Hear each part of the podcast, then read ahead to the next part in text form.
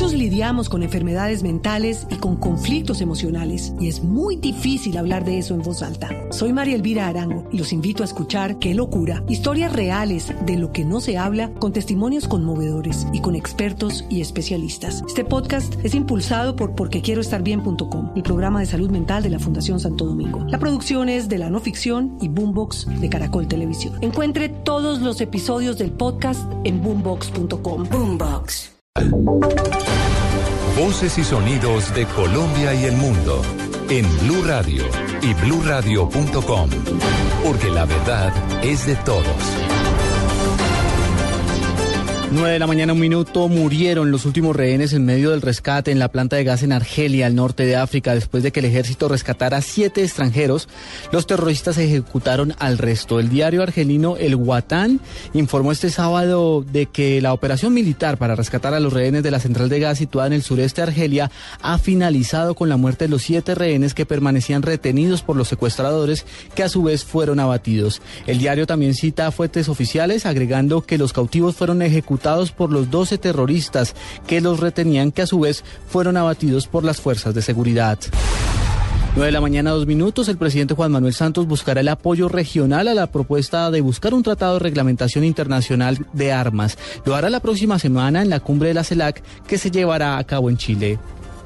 Y hemos considerado que este es el momento propicio para que entre Europa y América Latina podamos hacer un llamado para que en el seno de las Naciones Unidas se vuelva a tomar este tema y se avance en ese gran tratado a nivel internacional en el, para controlar y regular el tráfico de armas.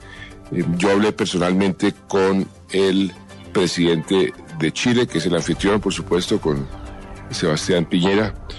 Mm, le pareció que era oportuno y, y conveniente esa iniciativa. También hablé con el presidente y en Europa también hemos encontrado una buena acogida. La canciller en su viaje reciente habló con el gobierno de Francia y habló con el gobierno de España un hombre muerto, dos adultos y dos menores más resultaron heridos en una incursión de delincuentes a una vivienda en la ciudad de Neiva. Detalles con Edgar Donoso. Cinco miembros de una familia fueron baleados, entre ellos dos niñas de 14 y 10 años. El instante lo describe Judith Roa, madre de una de las menores y quien resultó herida en el hecho. A mi hermano, pues cuando lo trajeron para aquí, para el hospital, venía, venía siempre grave, pues él estaba respirando.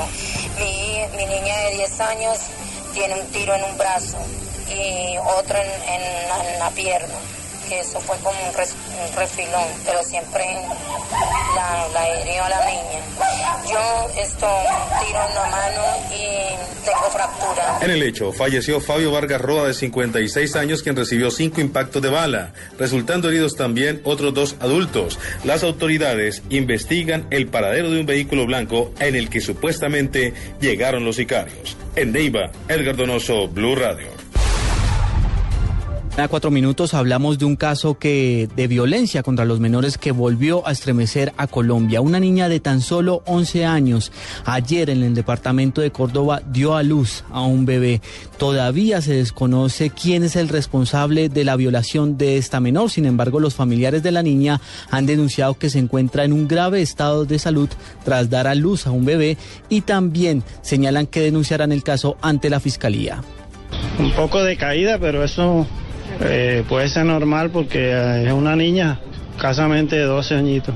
El papá del bebé no se sabe quién es porque ella hasta el momento no ha dicho quién, no se sabe por qué motivo.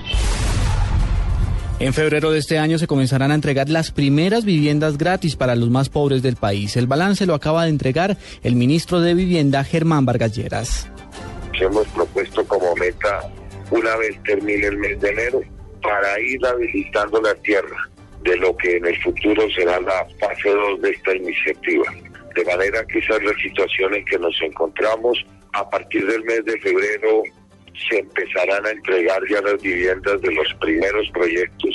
Iniciaremos la misma en el municipio de Pradera, Valle, Jumbo, Buenaventura y a partir de marzo y regularmente todas las semanas se irán poniendo ya a disposición de los colombianos más pobres, aquellos que van a ser seleccionados ya las casas terminadas. 9 de la mañana, 5 minutos. Sigan en Blue Jeans de Blue Radio.